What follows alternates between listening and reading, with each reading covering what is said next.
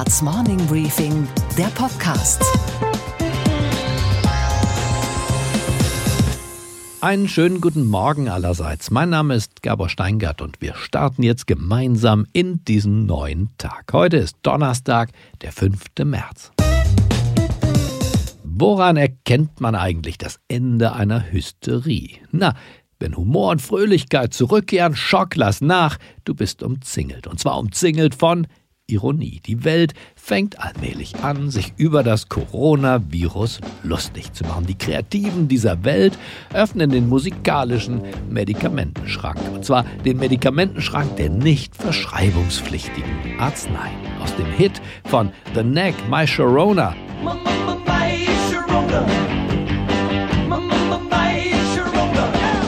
Machen zwei Jungs im Internet My Corona.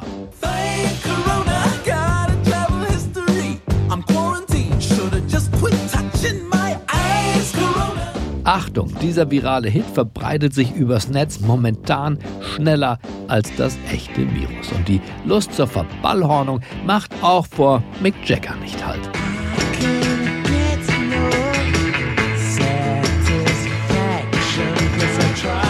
Daraus wurde bei den Kollegen von Radio 1, die sich über die leergeräumten Regale der Desinfektionsmittel belustigen, dieser Song.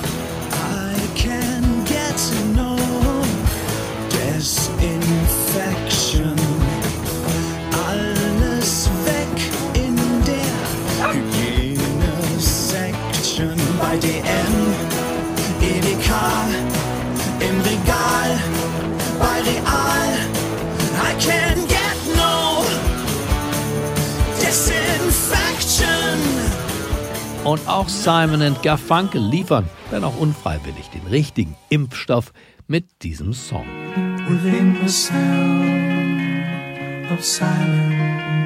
Die Netzapotheke empfiehlt in diesem speziellen Fall It's a virus that traveled near and far. Corona. We have to fight the virus. Ich sage nur, bei heftiger Corona-Panik fragen Sie besser nicht Ihren Arzt oder Apotheker, sondern einfach YouTube. Unsere weiteren Themen heute mit Deutschlands wahrscheinlich renommiertestem Historiker, mit Professor Dr. Heinrich August Winkler, spreche ich über den Vergleich der Weimarer mit der Berliner Republik und vor allem, was wir aus dem Untergang der Weimarer Republik heute lernen können. Die demokratischen Parteien dürfen einander nicht als Feinde betrachten, sondern sie müssen kooperationsfähig sein. Der Super Tuesday hat Joe Biden im Rennen um die Präsidentschaftskandidatur wieder in das wärmende Licht der Scheinwerfer katapultiert. Dazu jetzt der Kampagnen- und Strategieberater Julius van der Laar, der einzige Deutsche übrigens, der in zwei Wahlkämpfen als hauptamtlicher Profi für Barack Obama gearbeitet hat. Joe Biden hat zwei Millionen Dollar für diesen kompletten Super Tuesday-Wahlkampf ausgegeben. Das ist de facto nichts.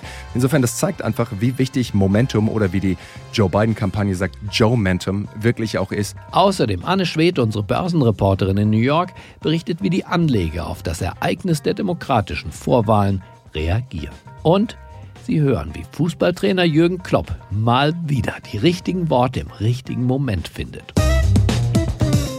Thüringen hat den zweiten Ministerpräsidenten in wenigen Wochen. Bodo Ramelow von den Linken hat gewonnen, der AfD-Kandidat verloren. Was bleibt? Eine Posse um den FDP-Ministerpräsidenten mit seiner wohl kürzesten Amtszeit aller Zeiten. Und die bittere Erkenntnis bleibt auch, dass die beiden Volksparteien, CDU und SPD, nicht mehr die stabilisierende Rolle spielen, die sie jahrzehntelang im politischen System der Bundesrepublik gespielt haben. Die Mitte erodiert, die Ränder schlagen Purzelbaum. Wie viel Weimar steckt eigentlich in der Berliner Republik? Darüber habe ich mit dem Historiker Professor Dr. Heinrich August Winkler gesprochen.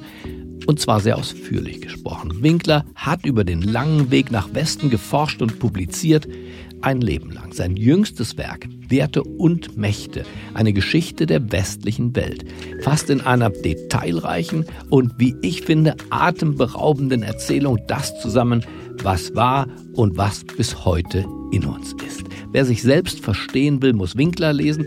Das ist kein Buch, das ist ein Spiegel, doppelt verglast. Das ganze Gespräch hören Sie übermorgen in einem Morning Briefing Podcast Spezial. Am Samstag um Punkt 8 Uhr finden Sie das Gespräch mit Professor Winkler in Steingarts Morning Briefing App. Ich habe mit ihm aber auch über die tagesaktuelle Politik gesprochen. Na klar, Thüringen, die Migrationspolitik, die Polarisierung und die Erosion der Mitte. Diesen Teil des Gesprächs hören wir jetzt. Es geht um die nicht ganz unwichtige Frage, welche Lehre hat der große Historiker für uns Gegenwärtige aus der Geschichte destilliert? Deutschstunde mit Professor Winkler. Schönen guten Morgen, Heinrich August Winkler. Guten Morgen, Herr Steingart. Sie sind der Meinung, Berlin ist nicht Weimar. Berlin ist nicht Weimar, aber es ist immer gut, die Geschichte der ersten deutschen Republik zu kennen, um zu verstehen, was heute anders ist als damals und vielleicht auch um manche Parallelen zu entdecken, die es auch gibt. Gibt es Dinge, wo Sie sagen würden, das sind Lehren, die sind bis heute nicht verstanden oder nicht so verstanden, wie Sie sich wünschen würden, dass man sie versteht? Entscheidend ist, dass eine Lehre aus Weimar weiter beachtet wird, die für die alte Bundesrepublik zuletzt selbstverständlich war. Die mhm. demokratischen Parteien dürfen einander nicht als Feinde betrachten, sondern sie müssen kooperationsfähig sein. Das ist kein Plädoyer für fortdauernde große Koalitionen, die sind für die Demokratie gefährlich, aber es kommt darauf an, dass zum Beispiel auch Minderheitsregierungen demokratischer Parteien von anderen demokratischen Parteien toleriert werden, äh, wenn andere mehrheitsfähige Bündnisse zeitweilig nicht möglich sind. Ich finde also, wir sollten nicht die Gegenwart äh, als historisches Kostümfest mhm. äh, betrachten, wo mit dem, mit dem Begriff des Faschismus inflationär operiert wird, äh, nur um sich selbst als soliden und entschlossenen Antifaschisten äh, präsentieren zu können. Das wäre ein Irrweg. Und vergessen wir nicht, wir haben versucht, redlich versucht, in widerspruchsvollen, kontroversen äh, Debatten uns ehrlich zu machen, aus der Geschichte zu lernen, aus der Geschichte des Ersten wie des Zweiten Weltkriegs, aus der Geschichte der deutschen Vorurteile gegenüber der westlichen äh, Demokratie. Wo diese Lehre in Zweifel gezogen wird, wo äh, Verständigungsbereitschaft erwächst gegenüber Gegnern der westlichen, der liberalen äh, Demokratie. Da müssen die Alarmglocken aufleuchten. Und sie haben nach der Thüringer Entscheidung der Wahl eines äh, FDP-Politikers mit den Stimmen der AfD, da haben die Alarmzeichen aufgeleuchtet. Da ist deutlich geworden, dass das als Tabubruch empfunden worden ist, sehr zu Recht. Aber dazu gehört eben auch, dass alle demokratischen Parteien in dieser Hinsicht eindeutig sind und sich Eskapaden wie die von Erfurt nicht mehr leisten. Wie verhält es sich mit diesem Spektrum der Gesellschaft, das ja je nach Region 20 bis 25 Prozent ausmachen kann? Ist da die Abgrenzung, ihr seid Faschisten, die Brandmauer, die auch hält? Oder würden Sie sagen, dass Menschen zum Beispiel wie Sie dialogbereit sein sollten? Ich finde, dass man sich auseinandersetzen muss mit denen, die der AfD ihre Stimme gegeben haben, weil sie das Gefühl hatten, dass die sogenannten etablierten Parteien auf ihre Sorgen äh, keine Rücksicht mehr nehmen. Ich will ein Beispiel nennen. Es war ein äh, Fehler, ja ein Versagen der meisten demokratischen Parteien, dass sie in dem umstrittenen Gebiet von Asyl und Migration vieles beschönigt und schön geredet haben, was nicht schön geredet werden sollte, dass Integration eine ungeheuer komplizierte Aufgabe ist. Das hätte offen ausgesprochen werden müssen und vor allem hätte es äh, darum gehen müssen, deutlich äh, zu machen, dass es Grenzen der Aufnahme und Integrationsfähigkeit gibt. Es heißt, verantwortlich zu handeln, wenn man die Folgen dessen, was man tut, so gut es geht, vorausdenkt. Der frühere Bundespräsident Joachim Gauck hat das auf die Formel gebracht, unsere Herzen sind weit, unsere Möglichkeiten sind endlich. Ich kann allen demokratischen Parteien nur raten, sich diese Devise zu eigen zu machen, auch gerade unter den Vorzeichen der aktuellen Krise mit dem neuen Ansturm auf die Außengrenzen der EU. Wir können nicht so tun, keine westliche Demokratie darf so tun, als ob sie die unveräußerlichen Menschenrechte für die ganze Menschheit auf ihrem Territorium verwirklichen könnte. Die moralische Selbstüberhöhung ist ja durchaus in Mode gekommen. Es ist eine fatale deutsche Neigung, eine schuldbeladene Vergangenheit kompensieren zu wollen durch Taten, durch die man sich anderen gegenüber als moralisch überlegen präsentieren kann. Während der Flüchtlingskrise fiel im Bundestag von Seiten der Sprecherin der Grünen, Frau Göring-Eckert, das Wort, die Deutschen seien jetzt die Weltmeister der Menschen und der Nächstenliebe. Das grenzt an eine neue Form von deutscher Selbstüberhebung und wird zu Recht als arrogant, wenn nicht als imperialistisch empfunden. Wir haben uns in Deutschland nach 2015 durch diese Art von Moralismus auch selbst isoliert oder pointierter gesagt, Europa gespalten. Daraus gilt es zu lernen. Alles das führt übrigens auch in die Richtung einer Stärkung äh, der AfD. Diese Neigung zum Hypermoralismus ist unglaubwürdig und deswegen muss sie überwunden werden. Und wenn das einer wie Sie sagt, dann hofft man, dass es Gehör findet, oder? Schön wär's.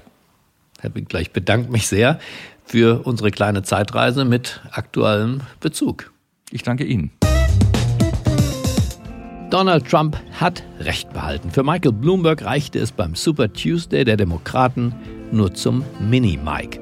Das war der Spottname, mit dem Trump den früheren New Yorker Bürgermeister abqualifiziert hatte. Nachdem Bloomberg nicht einen einzigen Bundesstaat für sich hat gewinnen können, ist er also aus dem Vorwahlkampf der Demokraten wieder ausgestiegen. Jetzt will er Joe Biden unterstützen. Biden wiederum hat ein regelrechtes Comeback gefeiert. Über ihn und seinen verbliebenen Kontrahenten Bernie Sanders spreche ich jetzt gleich mit Julius Vandela. Er hat in den USA im Wahlkampfteam von Obama gearbeitet. Inzwischen lebt er wieder in Deutschland. Julius ist ein gefragter Gesprächspartner und Strategieberater für den einen oder anderen Politiker ist er auch.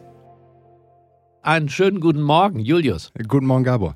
Joe Biden lebt. Er hat Texas gewonnen. Er hat insgesamt neun von 14 Staaten bei diesem Super Tuesday für sich erobern können. Julius, du hast ihn erst kürzlich erlebt Richtig. in Iowa bei einer relativ intimen Wahlveranstaltung. Wer genau. bitte ist dieser Joe Biden? Vor allem ein wirklich verdienter Politiker der seit Jahrzehnten im Senat ist, der an jedem großen Gesetz im Endeffekt mitgearbeitet hat. Jemand, der, glaube ich, einen Ruf hat, dass er unheimlich empathisch ist. Er resoniert ja vor allem im Süden der USA ja. interessanterweise. Du hast dort gearbeitet für ja. die Obama-Kampagne. Du warst Field Organizer Richtig. in South Carolina. Du warst in Missouri der Youth Vote Director. Richtig. Warum zieht ein, ich sag mal, alter weißer Mann ja. wie Joe Biden gerade da, wo Afroamerikaner ein starkes Wort mitzureden haben? Ich glaube, in erster Linie, die Leute kennen ihn. Das ist ein Riesenvorteil, den er dort hat. Das andere ist natürlich Barack Obama. Als im Endeffekt Vizepräsident von Barack Obama war er direkt der Schatten von Obama. Und ich glaube, Leute sagen auch, Moment, wenn wir einfach nur Joe Biden wählen, ist es nicht so, als ob wir Barack Obama vielleicht wieder zurück ins Weiße Haus bekommen. Und insofern, glaube ich, war das vielerlei äh, Argument. Das andere war aber auch, äh, dass wirklich prominente Politiker Joe Biden in South Carolina, Afroamerikaner, ihn nochmal endorsed haben, also seine, ihre Unterstützung hinter Joe Biden geworfen haben. Und auch dort haben Leute gesagt, 50 Prozent, die ganzen Endorsements, die er vor der Wahl in South Carolina bekommen haben, haben wirklich dort auch nochmal den Unterschied gemacht. Insofern Afroamerikaner, das ist die primäre Zielgruppe von Joe Biden. Was ist mit dem großen Geld? Wir Deutsche denken ja immer, in Amerika kann man die Wahlen de facto kaufen. Michael Richtig. Bloomberg hat eine halbe Milliarde US-Dollar investiert in Wahlkampfwerbung und es hat nicht funktioniert. 540 Millionen Dollar. Äh, unfassbare Summe, die er dort ausgegeben hat. Hat im Endeffekt, wenn man TV anmacht, äh, sieht man nichts anderes außer Bloomberg-Werbung, Social Media hoch und runter. Joe Biden hat zwei Millionen Dollar für diesen kompletten Super Tuesday-Wahlkampf ausgegeben. Das ist de facto nichts, vor allem wenn man mhm. in Kalifornien irgendeine TV-Werbung kaufen möchte. Insofern, das zeigt einfach, wie wichtig Momentum oder wie die Joe Biden-Kampagne sagt, Joe-Mentum wirklich auch ist. Earned Media, kostenlose Medienberichterstattung, das hat ja wirklich für Joe Biden den Unterschied gemacht und hat ja jetzt auch dazu geführt, dass Bloomberg ausgestiegen ist aus dem Rennen. Dazu gleich dann noch mehr, aber Julius, vielleicht noch das. Du hast dir ja auch Donald Trump live in diesem Vorwahlkampf angeschaut. Wie wirkte der denn auf dich? Hat dieser Mann und seine Anhängerschaft nach wie vor diese symbiotische Vitalität, die es für einen zweiten Wahlsieg braucht? in Des Moines. Trump hat eine Veranstaltung gemacht, drei Tage, glaube ich, war es, vor dem Iowa Caucus. Und es war wirklich beachtlich. Die Leute stehen dort Stunden in der Schlange. Alle haben Trump-T-Shirts an. Alle haben großen Adler auf der Baseball-Cap, wo uh, Make America Great noch drunter steht. Bei Trump hat's eher was von Stand-up-Comedy. Wirklich einem mhm. Entertainer, der vorne auf der Bühne steht. Leute nachäfft. Immer wieder zu Sprechkörnern aufruft. Rüberläuft, die Flagge umarmt und sagt, ich liebe Amerika, ich liebe unser Land. Das ist wirklich Entertainment. Insofern ich kann durchaus Leute verstehen, auch wenn ich nicht die politische Meinung teile, die sagen, ey, Schatz, was machen wir heute Abend? Lass uns doch zu Trump gehen. Das ist besseres Entertainment als vieles von dem, was man im Fernsehen sieht. Und wie hast du dich selbst gefühlt als eingefleischter Demokrat, auch ehemals ja hauptamtlich bezahlter Richtig. Demokrat Richtig. auf einer solchen Rallye, wo auf der Gegenseite ja Demonstranten standen? Ich stehe dort in der Trump-Schlange, äh, warte drauf, dass ich reinkomme und dann steht gegenüber von mir einer mit einem Schild, äh, der gegen uns demonstriert und da steht drauf auf diesem Schild, Faschisten bleibt draußen. Und es war einfach sehr, sehr interessant, einfach mal auf der anderen Seite zu stehen und so ein Sprechchor dann auch gegen sich selber laufen zu sehen. Die Stimmung war total aufgeheizt. Ich glaube, ich hätte auf keinen Fall mein Obama-T-Shirt angezogen und wäre so in dieser Schlange gestanden. Insofern war es, glaube ich, ganz gut, inkognito zu bleiben. Aber nochmal, um die Perspektive zu sehen zu sehen, wie so eine Veranstaltung funktioniert. Die Art und Weise, wie Donald Trump es schafft, wirklich auch eine Masse zu mobilisieren. Das war auf der einen Seite beeindruckend, aber auf der anderen Seite hat es auch ganz schön den Brustkorb zusammengeschnürt. Vielen Dank, Julius, für diese Einschätzung direkt nach dem Super Tuesday und für deine Erfahrungen für uns. Ich denke, wir bleiben während dieser Kampagne im Kontakt, oder? Danke dir, Gabor, sehr, sehr gerne. Und damit gehen wir gleich rüber zu unserem Washington-Korrespondenten, zu Peter Ross Range. Er hat einen Aspekt zu Bidens Sieg und Bloombergs Ausstieg über den hier bei uns in Deutschland noch niemand berichtet hat, der aber wahlentscheidend sein könnte. Hi Peter, please give us new insights. What does the dropout of Bloomberg means for the Biden campaign? Good morning, Gabor. Well, Gabor, the big thing, of course, is money and organization. Bloomberg is willing to spend another half billion dollars for Biden, and he brings a campaign infrastructure of 2,000 staffers and 200 offices. But the most important thing is this Bloomberg has a new data analytics company founded just a couple of months ago to help him, but it will now be at Joe Biden's disposal. This firm is called Hawkfish. It is unique in American political history. It has data scientists and machine learning experts who know precisely how to target the right voters with the right messages at the right times. This firm can do social uh, network analysis that influences the influencers, people with a following on social media, for example. And then they, in turn, will share persuasive messages with their networks. This is Bloomberg's and now Biden's secret weapon, and it's exactly what they will need against Donald Trump, who already has a very sophisticated digital team in place. Und was war heute Nacht an der Wall Street los?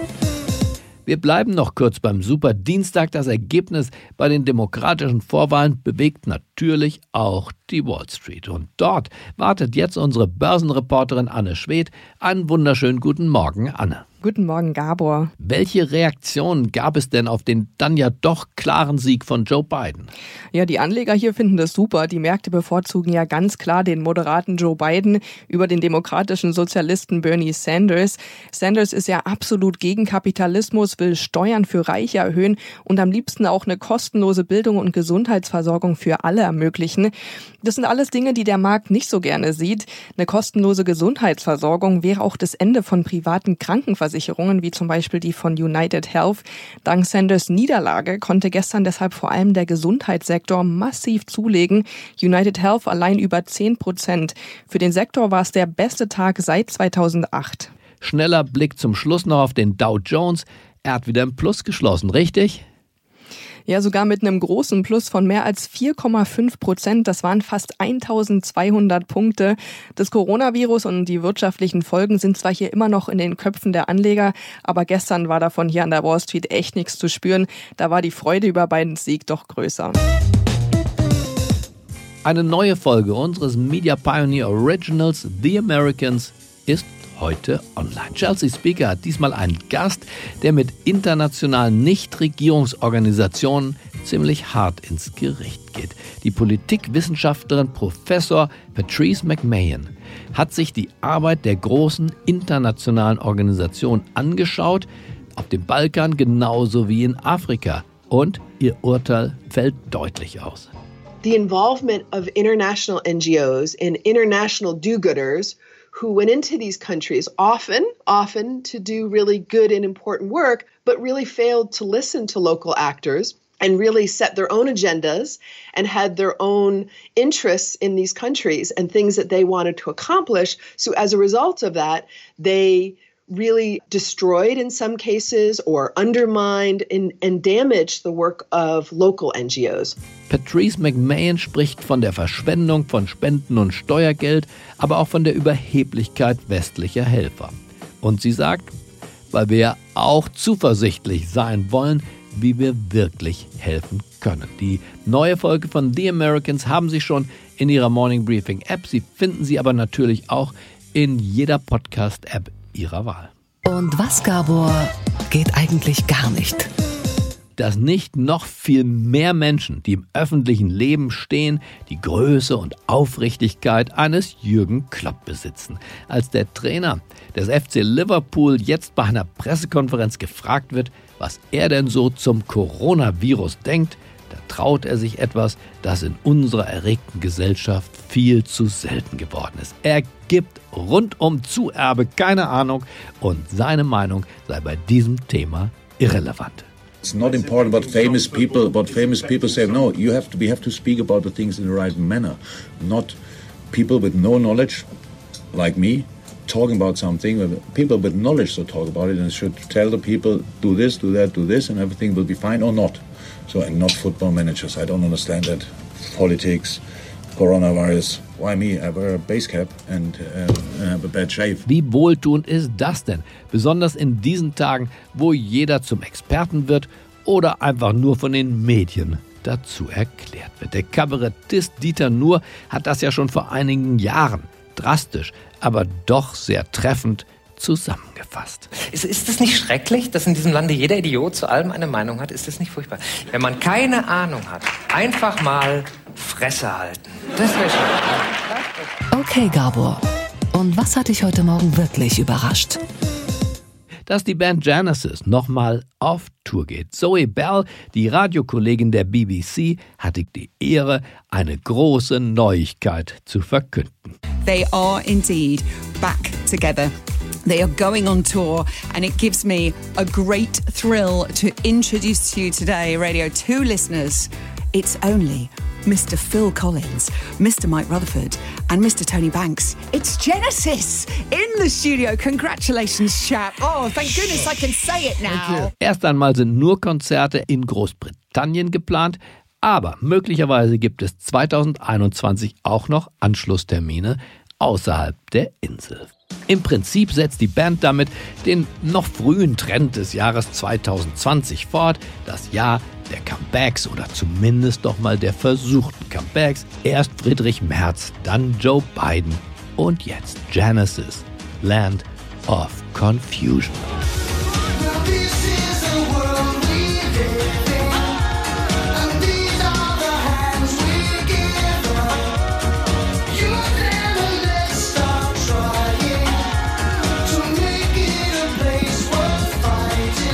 Ich wünsche Ihnen einen schwungvollen und auf gar keinen Fall verwirrten Start in diesen Tag. Bleiben Sie mir doch gewogen. Es grüßt Sie auf das Herzlichste, Ihr Gabor Steingart.